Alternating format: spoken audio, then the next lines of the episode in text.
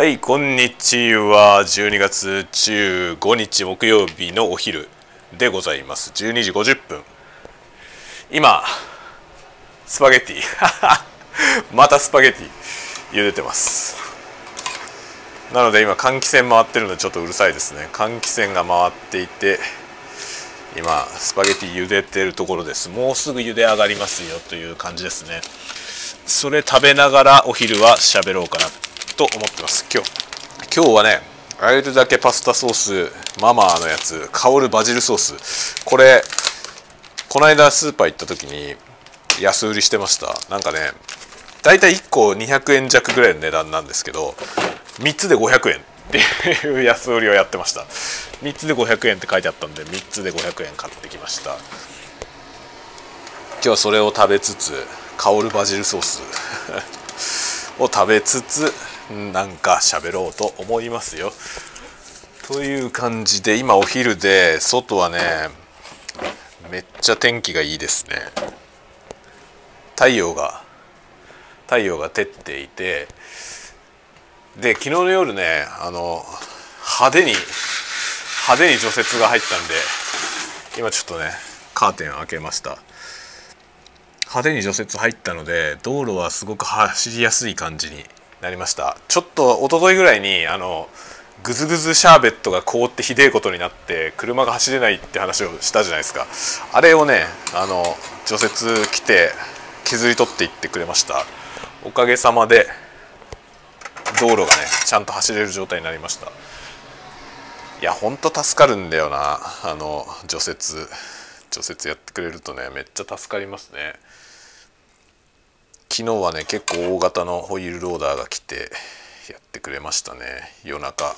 ちょうど僕が昨日深夜の雑談やってる時に音聞こえてましたね。あんな感じで夜中にねやってくれるんですよね。お今冷蔵庫が冷蔵庫の製氷機能が仕事してますね。で僕はスパゲティを食べる。家の中のいろいろな機械がね仕事をしてくれていて僕はそいつらと一緒に仕事をするという感じですね。今ね、まあ、午前中に洗っていた洗濯物を干してこれからお昼食べるところですね。いや在宅だとねこういうのがいろいろできるのがいいんですよね。朝あの通勤にかかる時間の間に洗濯物とかかけられるじゃない。洗濯してでお昼休みにそれを干してみたいなね。そういう感じのサイクルで動いてるんですけどこういう家事がね仕事の時間の合間に家事が進められるんでこれは超いいですね。これは在宅勤務の一番のメリットかもね。あとはあの子供関係ですね。やっぱ子供関係はめっちゃ便利だよね。子供がちっちゃいうちはね、まあ、子供中学生とかになってくるともう親なんかいなくてもさ その飯の時にだけね飯だけなんとかすれば親なんか日中いなくても全然問題ないけど小学生の場合はさ、まあ、そうはいかないじゃない。それで児童会館に預けたりとかして児童会館に迎えに行ったりする必要があるしね。で夕飯もさ夕飯もそんな遅くなるわけにもいかないでしょ。そうするとそれやんなきゃいけない。風呂もね風呂も自分でやっときなさいってわけにもいかないからまあ風呂洗ってねお風呂ためてとかっていうのもやらなきゃいけないでしょでそのどのタイミングで子供をお風呂入らせるかとかさそういうこともいろいろ全部親の方で調整していろいろ用意してあげる必要があるじゃないまだ。そういう状況だとね本当に在宅勤務はめちゃくちゃ助かるね。あとは参観日とかね参観日とかの本当参観日なんてさ1時間ぐらいじゃん参観する時間なんて。もっとあれなのはあの教育相談とかね。教育相談なんて15分なんですよね。その15分のために1日休み取んなきゃいけないんだよ。ところがこれが在宅勤務だとさ休み取る必要ないんだよね。ちょっと中抜けで1時間余分に休憩取りますみたいな感じでその他の時間は仕事してでできちゃうんだよね。これはねめちゃくちゃいいですよね。在宅勤務は本当ね、まあ、在宅勤務ももうなんかコロナもね落ち着いてきたというか落ち着いてきたっていうか病気自体は何も落ち着いてないけどあの対策が落ち着いてきてそれほど一時期ほど死なない病気になってきたから多分油断油断も若干あると思うけどちょっとじゃあそのね在宅今臨時で在宅勤務の状態にしたけどちょっと出社メインの状況に戻しましょうかみたいな話もあってさで一応なんかね来期来期はまた出社中心のスタイルに戻しつつもでも在宅勤務の方が効率がいい人はま在宅継続してもいいよみたいなそういう感じにどうやらなっていきそうな感じなんですようちの会社はそういうふうに落ち着いてきそうだなって感じなんですよね。でまあ僕はね一応在宅中心にしようと思ってるんですよね。でも一応ね出社するその出社するなんていうのかなタイミング？出社日は多分ね今までより増えますね。増やそうと思ってる。あのやっぱりね会社に出ないとできないことがいっぱいあるんだよね意外と。仕事は別にいいんですよ。仕事は大体オンラインでどうにかなるのよ。なんだけどあのね雑談雑談ができないんだよ。オンライン体制になると雑談することがなくなっちゃってで結局ね出社するとねスタッフと雑談するわけよね。一緒にご飯食べたりとかしたりね。そういうのが結構貴重なんだよね。だから出社日を増やして在宅中心だけど週1ぐらい会社行くみたいなそういうスタイルに落ち着くんじゃないかなと思ってますね来年。うん。この香るバジルソース。うまくないな。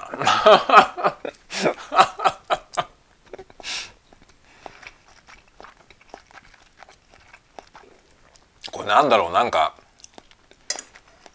なんかチーズ変なチーズの香りするな。それいらねえよっていうものが混ざってる気がする。微妙だなこれ。もっとバジルにしてほしいな。うんこれ正直美味しくないな。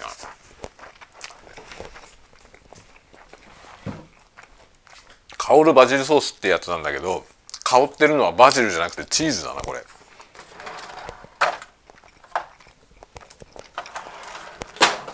そういう時はどうするかというとバジリコ。バジリコを足す。このバジリコいつのやつだ？もう賞味期限2020年とか書いてあるわ。ダメなんじゃないか？いいやかけちゃえ。どうですかこの雑な生き方？こんなもんだよ。くっせえ。これはこれでくせえな。バジルの豊かな風味って書いてあるけどさこれはこれですげえ匂いだな。バジリコかけてみた。うわ混ざってひでえことになったんだこれ。じゃあ食べてみようねこれをね。うわ。なんだか得体の知れない味になってきた。でも不思議なことに元の状態よりはうまい。香る香るバジルソースこれ香る香ってるものがバジルじゃない問題はかなりでかいんじゃないかこのこの問題でかいよね。バジルが香ると思って買ったのにさチーズじゃんこれ。香ってるのはチーズの匂いだよ。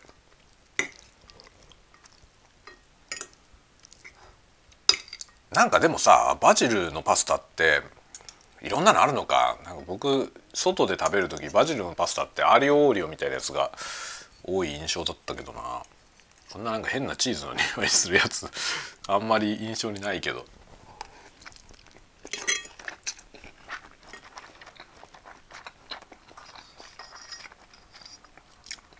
香るバジルって言われてこの味を想像する人いるのかな。っていうかこっちの方がむしろ一般的なのかな。なんか自分の感覚があんまり信用できないからさ。こういうふうに市販されてるとなんかあこっちの方が普通なのかなって思っちゃうよね。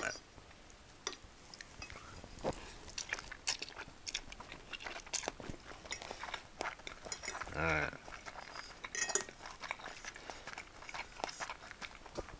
これはちょっといまいちだな。ママのあのママの名誉のために 言っとくとママのこのねパスタソースのシリーズは基本的にうまいですよ。だから多分これも僕の感覚の方がずれてるんだと思う。でも僕はこれはうまいと思えないな。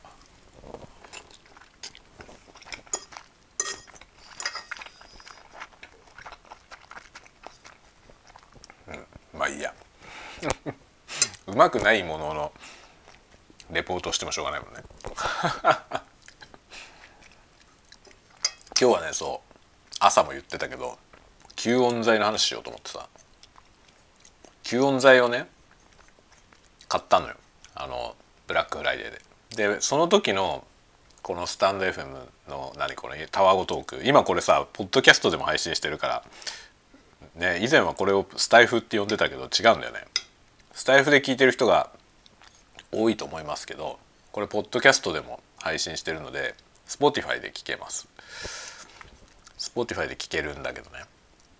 そのまあタワゴトークこれはタワタワゴトークと呼ぼう 僕もう一個ポッドキャストやってるからそのレイニーチャンネルってやつやってるのでそのね住み分けがね、まあ、以前はこっちをスタイフ向こうをポッドキャストって呼んでたんですけどどっちもポッドキャストになっちゃったからねこっちはタワゴトークっていうようにしますね。でこのねこの間のその時のタワゴトークでも言ったんだけど吸音と防音は違うんだよって話をしたんですよね。で吸音と防音の違いをよく分かんないでレビュー書いてる人が多くてなんか当てになんないみたいな話したんですけどそのね吸音材買ったのよ中国のやつ。そしたらまあちょっとトラブルもあるんだけどさ48個入りを買ったのよ48個入りを買ったんだけどそしたら12個入りのパックがね4つ送られてくるはずなのよ。なんだけどそのうちのね1つがね1つだけ違うもので8個入りだったんですよ。それで全部ものすごいガチガチにこうなんていうの圧縮された状態で届いてあの12個分重ねた状態を真空パックみたいにしてさ潰してあるわけ。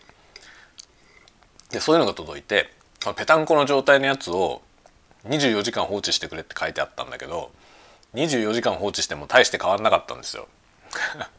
ちょっと膨らんだけどペタンコのやつは結構ペタンコであんまり戻んないなって感じだったんでで戻んない場合はなんかね水につけて乾かしてくれって書いてあってでそうしたら元に戻るからって書いてあってね。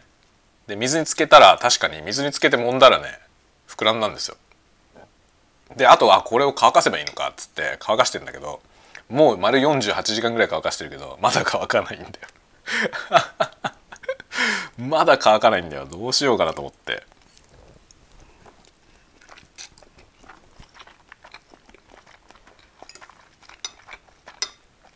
で一応さあの玄関のね床暖房入れてその床暖房の上に並べてあるんですけどそれでもね2日ぐらいじゃまだ乾いてないんだよね。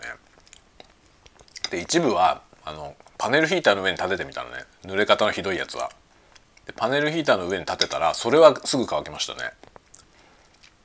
でもパネルヒーターの上に立てるのって6個ぐらいしか立てらんないんですよ。端から端まで立てても。でも40何個あるからさ。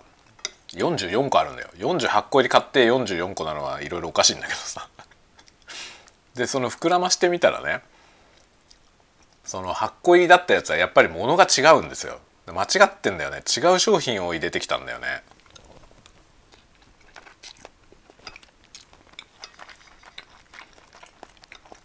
個数が違うだけじゃないのよね。中身が違うんですよ。それで、まあ、見た目はほとんど一緒なのよ。サイズもほとんど一緒なんだけど厚みが微妙に足りないのよね。そういうやつが8個送られてきてだから個数が足んないだけじゃなくてねちょっと質も違うんだよな。そこがちょっとエラーですよね。でも36個は注文通りの内容のものが届いてる。で8個なんか違うやつが届いてる。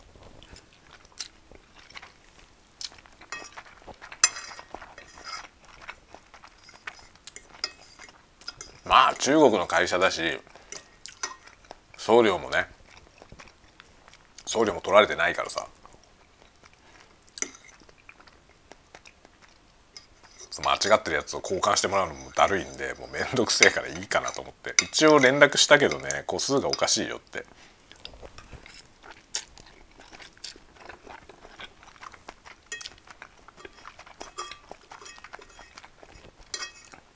まあ連絡はしたけどそれを対応してくれなくても別にいいやと思ってる。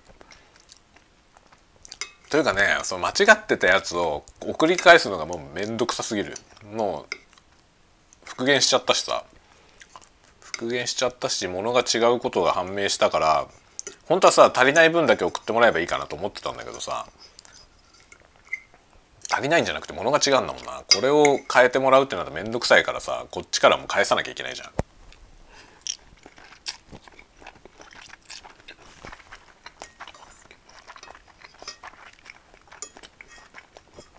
だからもうまあまあいっかと思うことにした。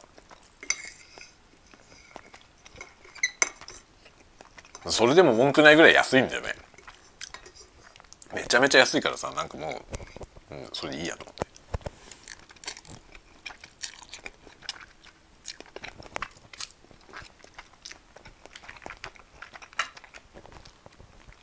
商品自体がもうもっと全然しょぼい。っていうところも想定してたね。間違って送られてきてなくてもさその言われた通りの商品がちゃんと届いたとしてもまるで使えないものである可能性もあるなと思ってそこまで織り込み済みで買ったからまあいいんだよね。十分使えそうだから。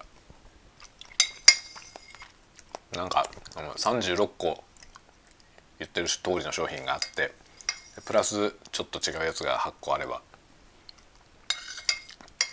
別に用が足りるなと思って。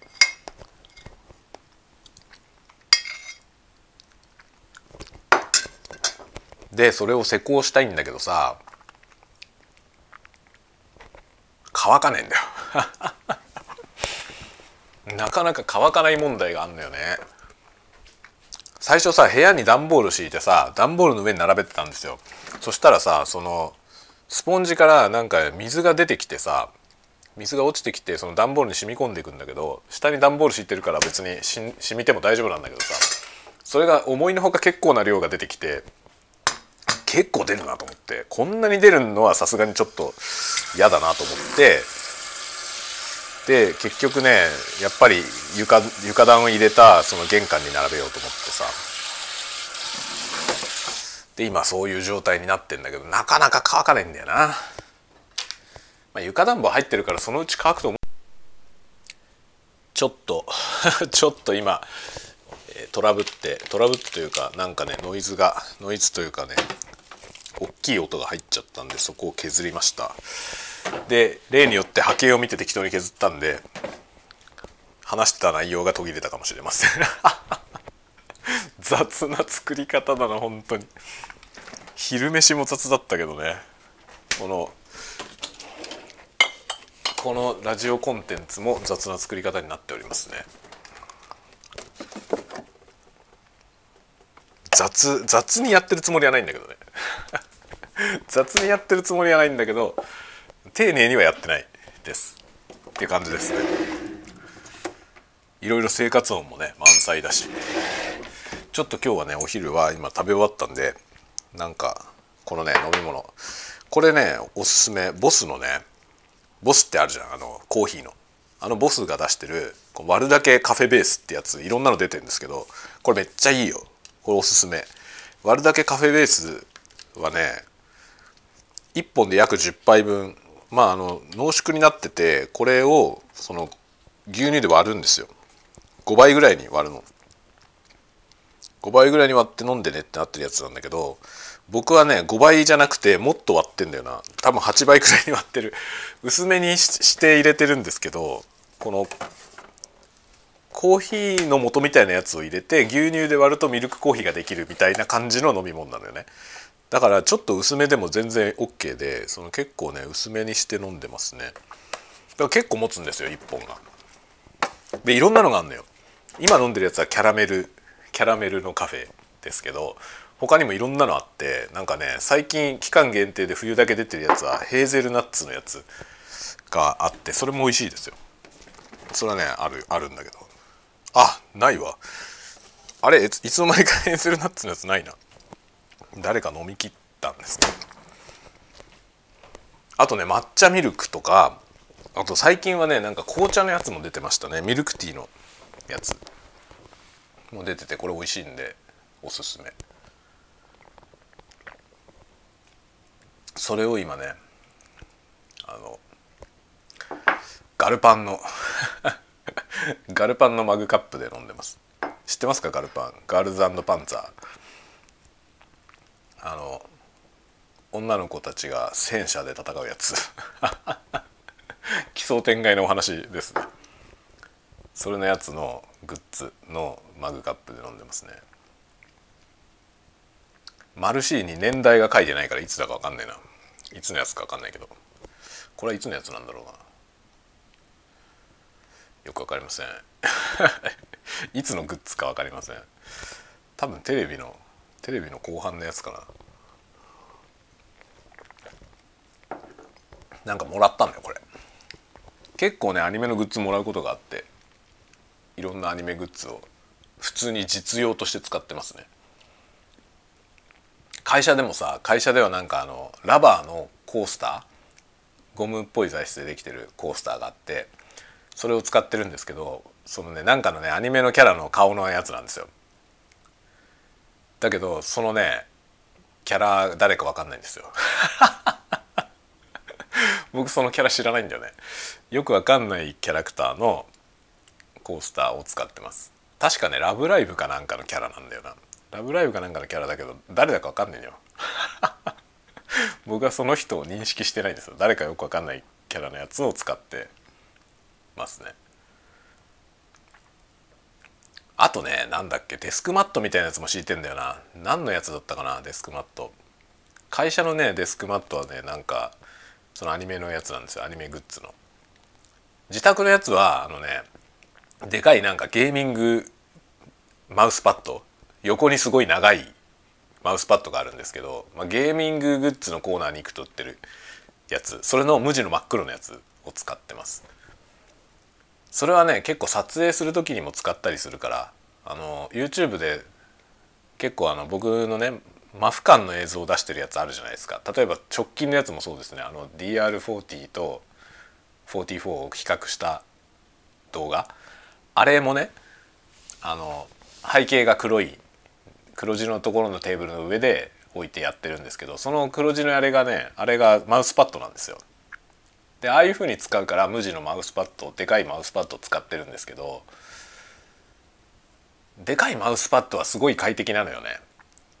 全体がキーボードの下も全部覆い尽くすようなでかいやつでそれはとても快適でいいなと思ってて愛用してるんですけど撮影の時はああいう風に黒いやつがいいんだけどなんか普段使う時に絵が描いてある方がいいなと思ってなんかちょっとね絵が描いてあるやつ欲しいなと思うんですけどね。この間あの札幌のつくもね。つくもがあの今駅のところ新幹線の工事が入り始めてあの建物がね丸ごとなくなったんですよね。それでそこに入ってたつくもがまあ退去させられたわけですよね結局。それであのねちょっと離れたとこにね大谷地っていうところに移転したんですよ。でそこはねなんかショッピングモールみたいなとこの中に入ってるんですよね。でこの間初めてその移転したつくもに遊びに行ったんですけどそしたらねつくものそのゲーミングコーナーの展示のやつにね初音ミクのあのマウスパッドがあったんですよ。でかいマウスパッド。でもそれ売り物じゃないんですよ。そのね展示されてるところに置いてあったの。それでその展示のとこに使われてるものいろいろ販売されてたんですけどそのミクデザインのキーボードとかねそういうやついろいろ売ってたんですけどそのマウスパッドだけなかったのよね。そのマウスパッドだけ売られてなくてそれ売り物じゃなかったんですよ。だけどあのマウスパッドが欲しいんだよな。その初音ミクのマウスパッドめちゃめちゃ可愛かったんですよね。それがちょっと欲しいなと思ったんだけどあれ売ってなかったんですよ。でそのね在庫で在庫っていうかその販売してるねマウスパッドのコーナーとかを見に行ったんですけどなんかミクのやつあったと思うけどねその展示されてるやつと違うやつでその展示のやつがねめちゃめちゃ良かったんだよな。あれが欲しいんだけど。あれが欲しいんだけど。でもね帰ってきてネットで検索してもあれ出てこないんだよね。なんかだからイベントかなんかで作ったやつなのかな。あれすごい良かったんですよ。つくもに置いてあったやつ。あれが欲しいなと思ったけど売ってない。売ってないですね。マウスパッドはなんかいろんなやつこうあれですよね。あの気分でさ置き換えて。それ結構気分変わるじゃない。ずっと目に入ってるものだからね。結構面白いのいろいろあるんですよね。エクセルのなんかショートカットキーがひたすら書いてある マウスパッドとかね。売ってますよ。あれ面白いよね。チートシート。チートシート型のマウスパッド。エクセルっていうとこは微妙なんだけどね。なんかそういうのをさあのソフトウェアの会社が作ってほしいよねノベルティで。例えば Cubase とかさ Cubase とかの Cubase って DTM に使うあの DAW, DAW ですけどその Cubase とかのさ Cubase がなんか販売してほしいよね。 Cubase チートシートのマウスパッド。めちゃくちゃいいなそれ。 Cubase とダヴィンチが欲しいな DaVinci Resolve のチートシートのマウスパッド。6,000円くらいでだ出してくんねえかな。もう6,000円だったら買うけど。でもあのタイプのねあのタイプのマウスパッドって結構高くて無地でも結構3,000円とか4,000円とかするんですよね。もう絵描いてあるやつはもう1万円するようなやつもある。1万円超えちゃうようなやつもありますね。でもいいんだよな。一回あれ使っちゃうとやっぱ戻れないですね。僕マウスパッド使わない派だったんだけどさずっと。マウスパッドなしでずっとやってたんですけど。で今使ってるやつはちょっと厚みもあってね。いいんですよ。あのねあれ今使ってるやつはアーキスのやつ。アーキスってキーボードのメーカーのね。あのアーキサイトって会社ですね。アーキサイトっていう会社がアーキスってキーボード出してるんですけどそのアーキサイトのマウスパッドを使ってんだよね。真っ黒いやつ。なんかねアーキサイトのロゴだけ入ってんだよな左の上の方に。ちょっとだけ。それがねとてもいいんですよ。結構厚みがあって滑らないし。でそれに慣れちゃったらさそうすると手が手ね置いた時にマウスパッドの上に手が来るからその机に直だった時よりも、まあ、幾分クッションがあるんですよ。そしたら手がね全然疲れないんですよね。で今までもあんまり疲れてるイメージはなかったんですけどそのねマウスパッド置いてみたら楽になってあ今までなんか疲れてたんだなって。改めてね分かりました。だからあのでかいタイプのマウスパッドはもうなんか離れられない感じなんだよな。だけど絵が描いてあるやつが欲しいのよ。なんか可愛いやつが欲しいですね。ま今は真っ黒のやつで用が足りてんだけどさ。ただね真っ黒のやつは真っ黒のやつであの使ってるうちにね白くなってくるんだよね。白っぽくなってくるんですよ。白っぽくなってくるっていうか多分表面が荒れることでその光がね乱反射するようになるんでしょうね。最初はね均一な黒だったんですけどなんかだんだん色ムラが出てきてまあなんか撮影の背景として使うにももうちょっと真っ黒がいいなって感じなのよね。だから撮影に使うやつは撮影用のその真っ黒のマウスパッドを用意しなきゃダメですね。日頃使ってるやつだとどんどん傷んじゃうからさ。撮影用のマウスパッドを買わなきゃいけない。ねみたいなことですね。そんなこといろいろやってますね。そう。それでその吸音材の話に戻るけどさどうして吸音材の話からどっか違うとこ行ったんだったっけ？なんかよくわかんないけどいつの間にか違う話してましたよね。あコーヒー飲んだせいか。このなんか飲み物を飲む時にガルパンの話になっちゃってアニメのグッズの話になったね。じゃあ戻りましょう。吸音材まで戻りましょう。吸音材はねその復元して、まあ、44個あるんだけどそれをこれから壁に貼っていくんですけどあのね使用前使用後をやりたいじゃない施工する前の音と施工した後の音がどう違うのかっていうのを比較を自分でもねその比較をやってみたいんですよ。でどうやってやろうかなと思って今考えてんのよね。どういう環境で録音しようかなと思っていろんな環境で撮っとけばいいんだろうけどね。なんでこのねスタイフのアプリでも撮ろうかなと思ってます。スパスタイフのアプリじゃなくてあれかな？あのえっ、ー、となんだっけ？ボイスメモ。ボイスメモで撮ってみようかな。でもちょっと懸念があるのはさそのボイスメモもそうだしこのスタイフのアプリもそうなんですけど録音する時にもその録音されたものをアップロードする時にもデジタル処理が入っちゃうのよね。だから本来のその部屋の残響の違いが多分分かんないと思うんだよな。なんか加工されちゃうから。なので差がねちょっと分かりにくいかなと思うので、まあ、加工されない状態でもう録音してね。加工されない状態も一応録音しておいて比較のね。でそのやつを発表しようと思うけど。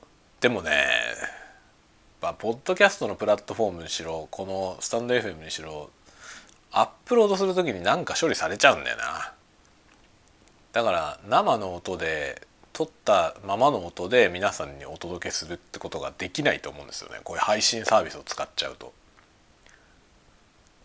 自分でウェーブファイルをサイトにアップロードして それをそれをダウンロードして聞いてもらうみたいなやり方をしないと多分ね録音した状態のままで皆さんに聞いてもらうことはできないと思うんだよなのでまあいろいろね多分いろいろ手が入っちゃった状態ではあると思うけどそのポッドキャストとスタンド FM の両方でちょっとその使用前使用後の音をね紹介したいなとは思ってます。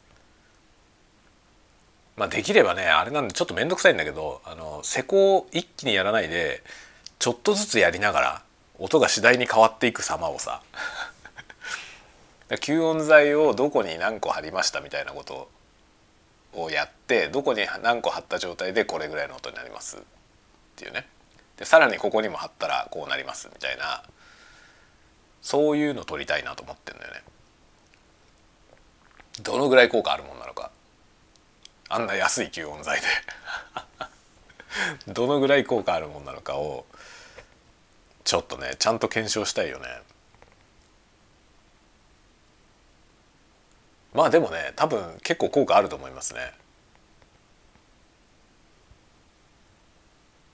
まあ、吸音材って結構いろいろさなんかあの密度がとても大事だとかねそういう話あるんですけどあの例えば均一なウレタンを壁に貼ってその上にあの有効ボードあのパンチングボードを貼るみたいなやり方でも多分ねかなり吸音できると思うんですよね。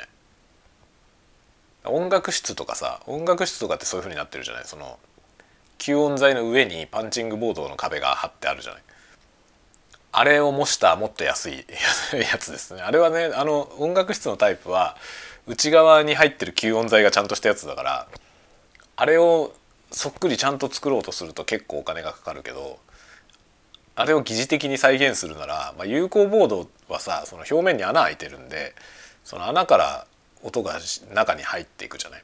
でその本来の壁と直接ぶつかったとしてもそのぶつかって跳ね返ってくる音が有効ボードで跳ね返されて外に出てこなくなるんですよね。なので有効ボード実はね壁からちょっと離して有効ボードを置くだけでもだいぶ違うと思うんですよ。その吸音されるんだよねかなり。でその内側に吸音材を置くと、まあ、さらにいいですよね。っていう効果なんですよねあの音楽室とかあとなんだろうあの有効ボードのあの吸音って結構さコンサートホールとかでもあるよね。あと練習スタジオとかかもねあるよね確か。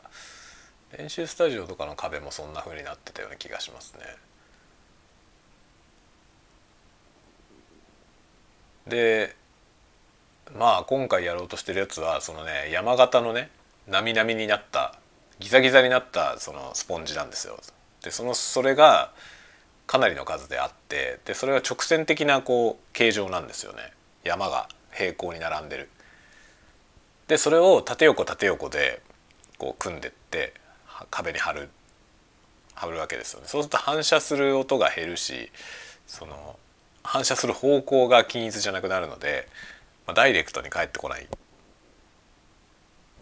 そうすると多分あの残響感がね薄まると思うんだよね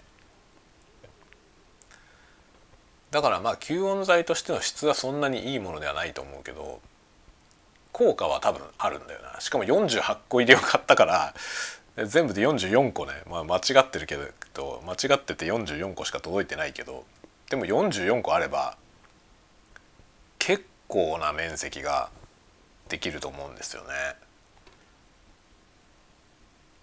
ですでに家具が置いてある場所は結構吸音されてるのでその家具のない場所ですよね広い壁が露出してる場所に貼るって感じなんで十分多分吸音されるんだよな。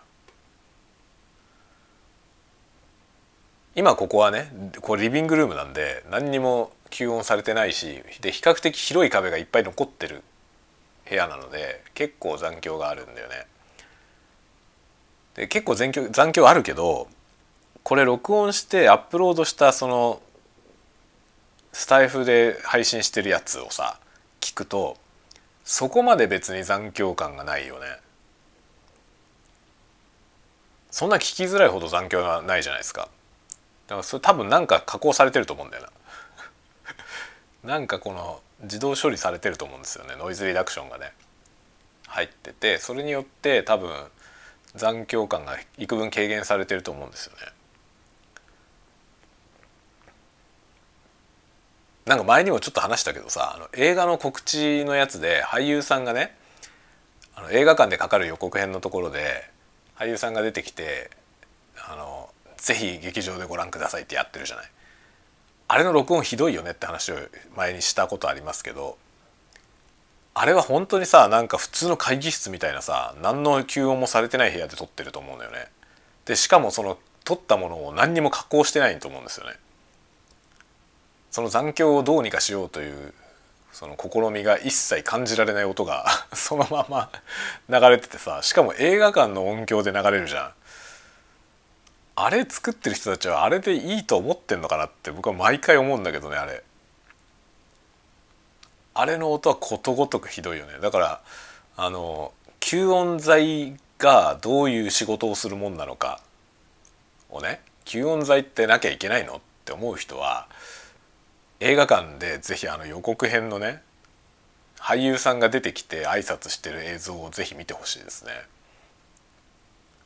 まあ、もちろんねそのものによっていろんな音質もピンキリですけど総じてダメですねあれ。総じてダメ。なんかねあれで音が良かったのは聞いたことないよ。全部ひどいですね。あれだから音響の人が撮影してるわけじゃないと思うね。だから結局のところあの映像って音響さん連れて行ってないんじゃないかな下手したらもうハンディカメラみたいなしょぼいカメラ持ってって映像の人がポコッと撮ってると思うんだよね。そのカメラの上になんかガンマイクかなんかつけてさそれで収録してんじゃないのかなっていう音なのよ。お小学校のチャイムが鳴ってます。あれは本当にねプロの仕事とは思えない音なんだよな。あれをぜひ聞いてほしいですね。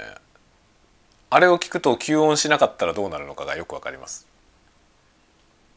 まあ正直ひどい ひどい音になる。あれをなんとかしたいんですよね。それで吸音したいっていう感じですね。今僕のこのね何にも何もケアしていないこのリビングルームでただ喋ってるこれだってあの映画のやつよりはマシですよ。映画の告知のやつよりはあの映画のやつは多分本当にねただの会議室みたいな何にも家具とかもないところ机と椅子しかないみたいなさあるじゃない会議室みたいなとこが一番最悪なんですよね。である程度広さがあったりするともう最悪でああいう感じになるんですよ残響が。家具が置いてあると全然違うのよねだから家具あのね会議室じゃなくて応接室だったら幾分マシだと思いますね特に応接室であの割とふわふわのさソファーとか置いてあったりするとねそいつらが結構音を吸収するんで割とそんなにひどいことないと思うんだよね。ま吸音は本当音声配信こんだけ流行ってくるとちゃんと吸音できてるかどうかで音のクオリティって全然違ってくると思いますね。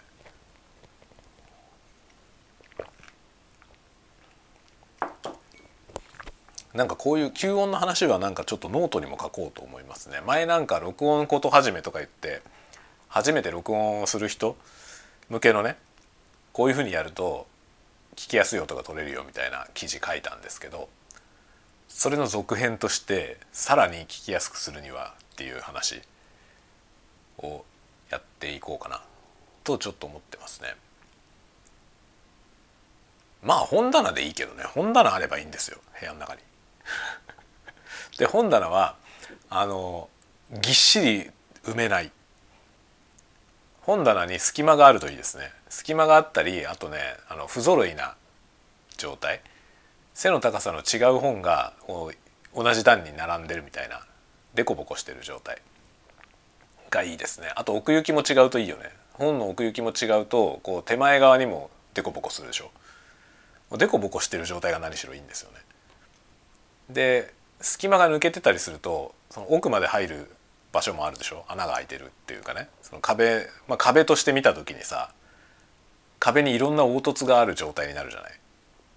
本がスカスカだとね。スカスカすぎてもダメだけどスカスカすぎると今度は背面の壁がの平面部分が増えちゃうからそれだとダメなんですけどぎっちり詰まっててなんか壁のようにね手前の面もタッと全部揃ってたりするとあんまり効果がないですけど手前側がボコボコしてるといいですね。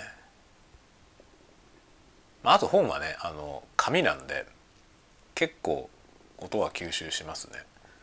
本自体が吸収するし凸凹になってることによって反射が拡散するので残響感はだいぶ減ると思いますね。本棚置いてる部屋でやればいいんですよ要は。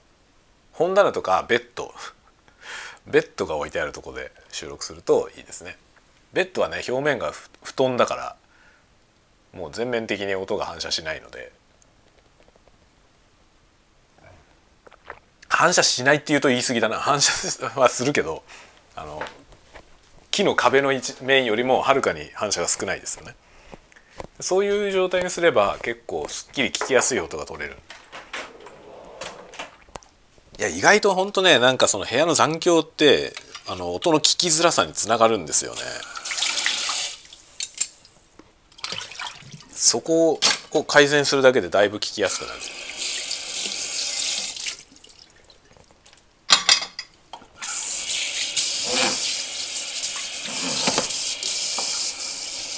あとは指向性の高いマイクを使うっていう点もありますね。指向性の高いマイクだと一方の方向からの音しか取らないからそのその方向の反射音しか取らないんですよね。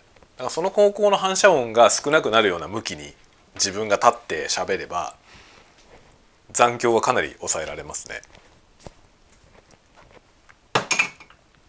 だからなんだろうあの指向性のすごい高いマイク単一指向性のねスーパーカーディオイドっていうやつですけどスーパーカーディオイドのマイク使ってそれで残響が気になる場合はそのマイクの立てる向きをちょっと変えるとだいぶ違うかもしれませんね。なんかこういうのってめちゃくちゃ面白いよね。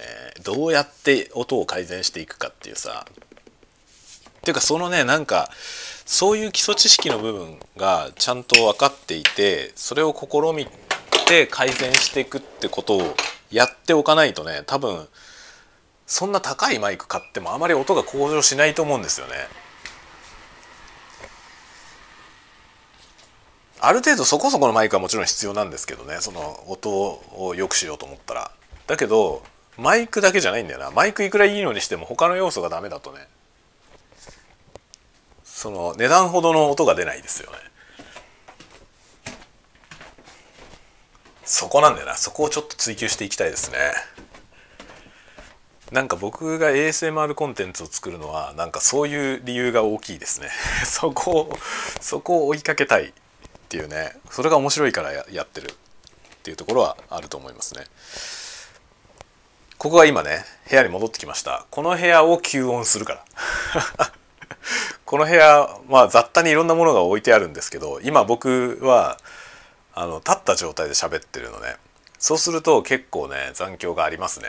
やっぱり上の方はね壁の上の方に物がないから結構この僕が立ってる高さに立つとねもう僕の今口柄口の高さはこう今ぐるっと周りをね360度見回した時にほとんど壁なんですよ。壁の面なの。だから今真正面の壁とかからかなり反響が返ってきてる。自分の耳でも体感できるぐらい反響返ってきてるんでここにこの目の高さに吸音材を貼る。だいぶ改善すると思いますね。そういうのをちょっとねじゃあやってみましょうっつって それを貼って貼った状態と比べるみたいなコンテンツを作ろうと思います。まあ、それはちょっと音声コンテンツとして作りますね。映像として作りたいけどね映像として作るには部屋を相当片付けなきゃいけなくてちょっと無理なんで。このねちょっととてもじゃないけど映せないんだよね。あまりにもぐちゃぐちゃだから。なのであの音声だけでねこの吸音の効果についての検証動画は動画じゃないや音声コンテンツは作ろうと思います。このタワゴトークで公開する予定。ではではではまたまたしてもいろいろ取り留めのない話になりましたけどそんなところで今日は、えー、以上にしたいと思います。ではまたね。